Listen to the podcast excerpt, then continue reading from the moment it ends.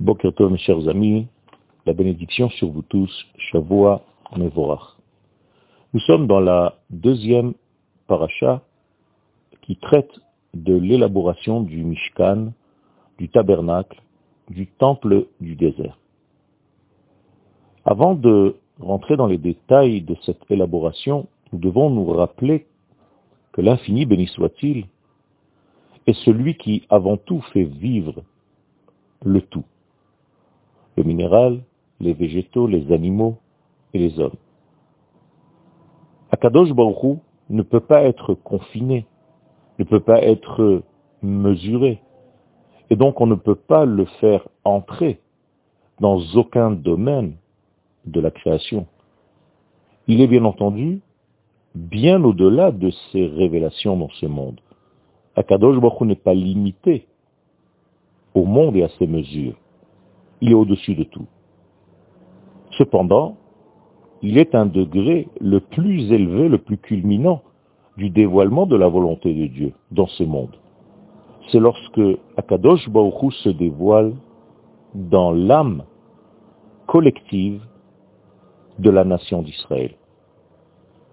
Il y a une âme au niveau de la nation tout entière, comme il y a une âme au niveau individuel. On peut appeler cela la psychologie nationale, la psychologie de la nation en question.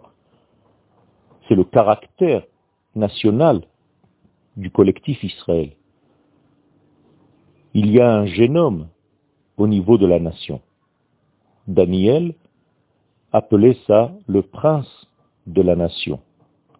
Les sages d'Israël appellent ça l'ange de la nation. Il s'agit donc d'une puissance divine au niveau de l'âme d'une nation quelconque qui pousse au dévoilement de la volonté de Dieu dans l'histoire humaine. C'est le caractère intrinsèque à telle et telle nation.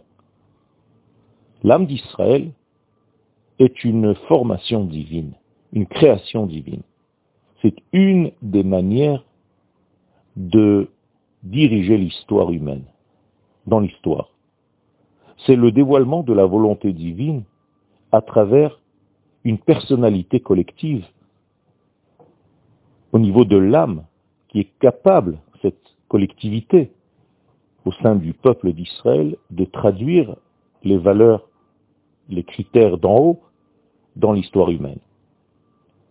Cette division de l'humanité tout entière en parties, qui sont des parties au niveau et géographique, mais surtout au niveau des nations, est très important pour dévoiler les différentes notions, les différentes nuances, chacune par rapport à son caractère, de la même unité divine.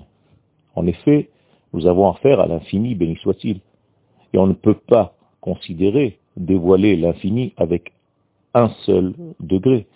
Ce serait le limiter. Et donc, ce qu'on peut dévoiler dans la volonté de l'infini se passe obligatoirement par l'ensemble des nuances, par l'ensemble des révélations de chaque caractère d'une nation quelconque. Chaque partie, chaque parcelle va dévoiler un visage différent de cette volonté divine. Il est donc interdit, absolument interdit, de brouiller les spécificités de chaque nation ce serait comme étouffer la puissance spécifique de cette nation, et donc une partie de la volonté divine. Bien au contraire, il faut que chaque force se développe au maximum de ses possibilités pour dévoiler sa partie à lui, sa manière à lui. Il y a donc nécessité, bien entendu, de garder les différences, sans pour autant séparer les nations, il faut les différencier pour savoir justement le caractère intrinsèque à chacun de ces groupes au niveau de nations. Cependant, dans ce monde, il arrive que cette contradiction, parce qu'elle n'est pas comprise comme une complémentarité, arrive à des situations de guerre, de conflit, et donc il y a ici une détérioration de cette compréhension de l'unité divine qui devrait se dévoiler dans le monde. Cette différenciation n'est pas obligatoirement guerre. L'idéal, ce serait de comprendre la partie essentielle de chaque nation pour attribuer et faire partie d'un puzzle humain qui dévoilerait chacun, dans sa partie à lui, l'une des facettes de l'unité de l'infini, béni soit-il. Ce secret sortira à la fin des temps depuis Sion.